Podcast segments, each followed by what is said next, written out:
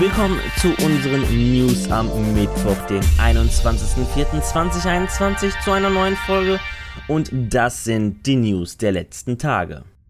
Die Online-Stores für die PlayStation 3 und für die PlayStation Vita werden nicht, wie geplant, dieses Jahr schließen. Geplant war laut eines Berichts der US-Gaming-Seite The Gamer, dass man die Online-Stores für die PS3 und PSP am 2. Juli und die der PS Vita am 27. August schließen wolle. Jetzt rudert man zurück und bestätigt auch das Vorhaben. Im Blogpost äußert sich Sony Interactive Entertainment CEO und Präsident Jim Ryan wie folgt. Wir sehen jetzt, dass vielen von euch unglaublich viel daran liegt, in naher Zukunft weiterhin Klassiker auf PS3 und PS Vita kaufen zu können, weshalb ich froh bin, dass wir eine Lösung für die Fortführung der Aktivitäten finden konnten. Der Online-Store für die PlayStation Portable, kurz PSP, wird jedoch nach wie vor am 2. Juli schließen bedeutet, dass ab dem 2. Juli keine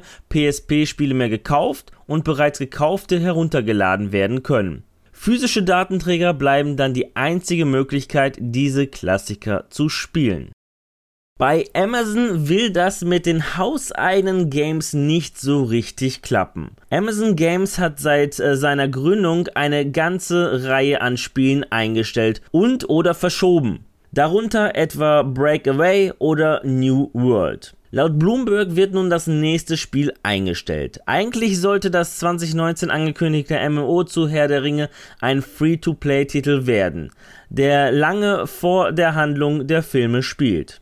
Amazon Games hatte für die Entwicklung des Spiels mit Adlon Games zusammengearbeitet. Allerdings war deren Mutterfirma kürzlich von Tencent gekauft worden. In einer E-Mail an The Verge hat Amazon verlauten lassen, dass es nicht mehr möglich war, sich auf Bedingungen zur Weiterentwicklung zu einigen.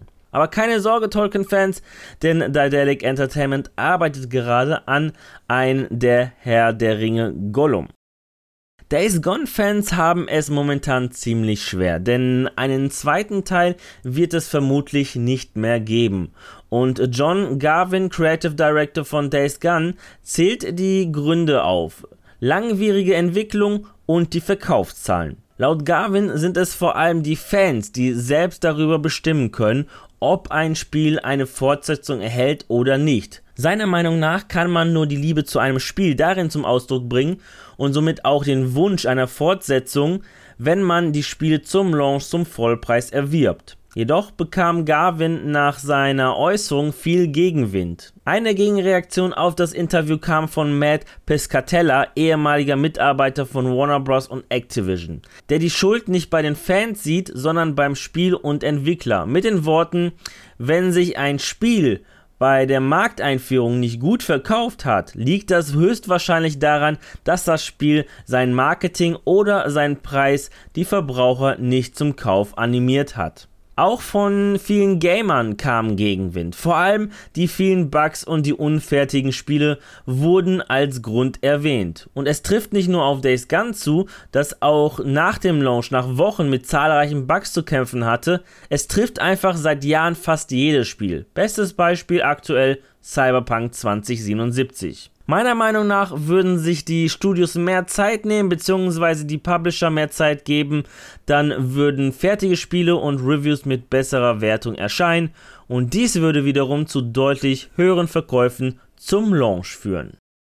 Microsoft hat die zweite Spielladung für den Xbox Game Pass im April 2021 angekündigt. Schon seit gestern, den 20.04., ist das Sony PlayStation Spiel MLB The Show 21 im Game Pass. Das nächste Game folgt mit Folks am 22. April, gefolgt von Second Actition am 28. April. Am 29. und 30. April kommen dann die richtigen Knaller mit Destroy All Humans, Fable 3 und Fable Anniversary. Und im Gegenzug verlassen sechs Spiele den Xbox Game Pass. Welche Spiele im Detail neu im Xbox Game Pass sind und welche ihn verlassen, könnt ihr der Video Beschreibung entnehmen.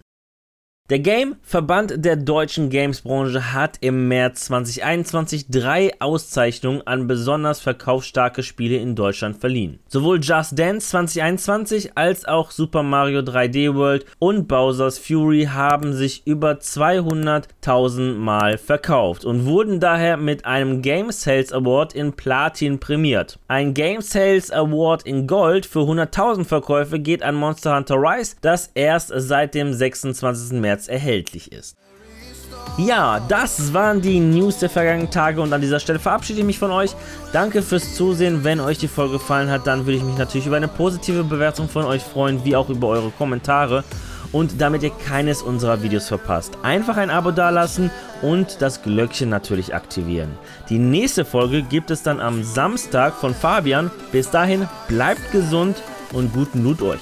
Ciao.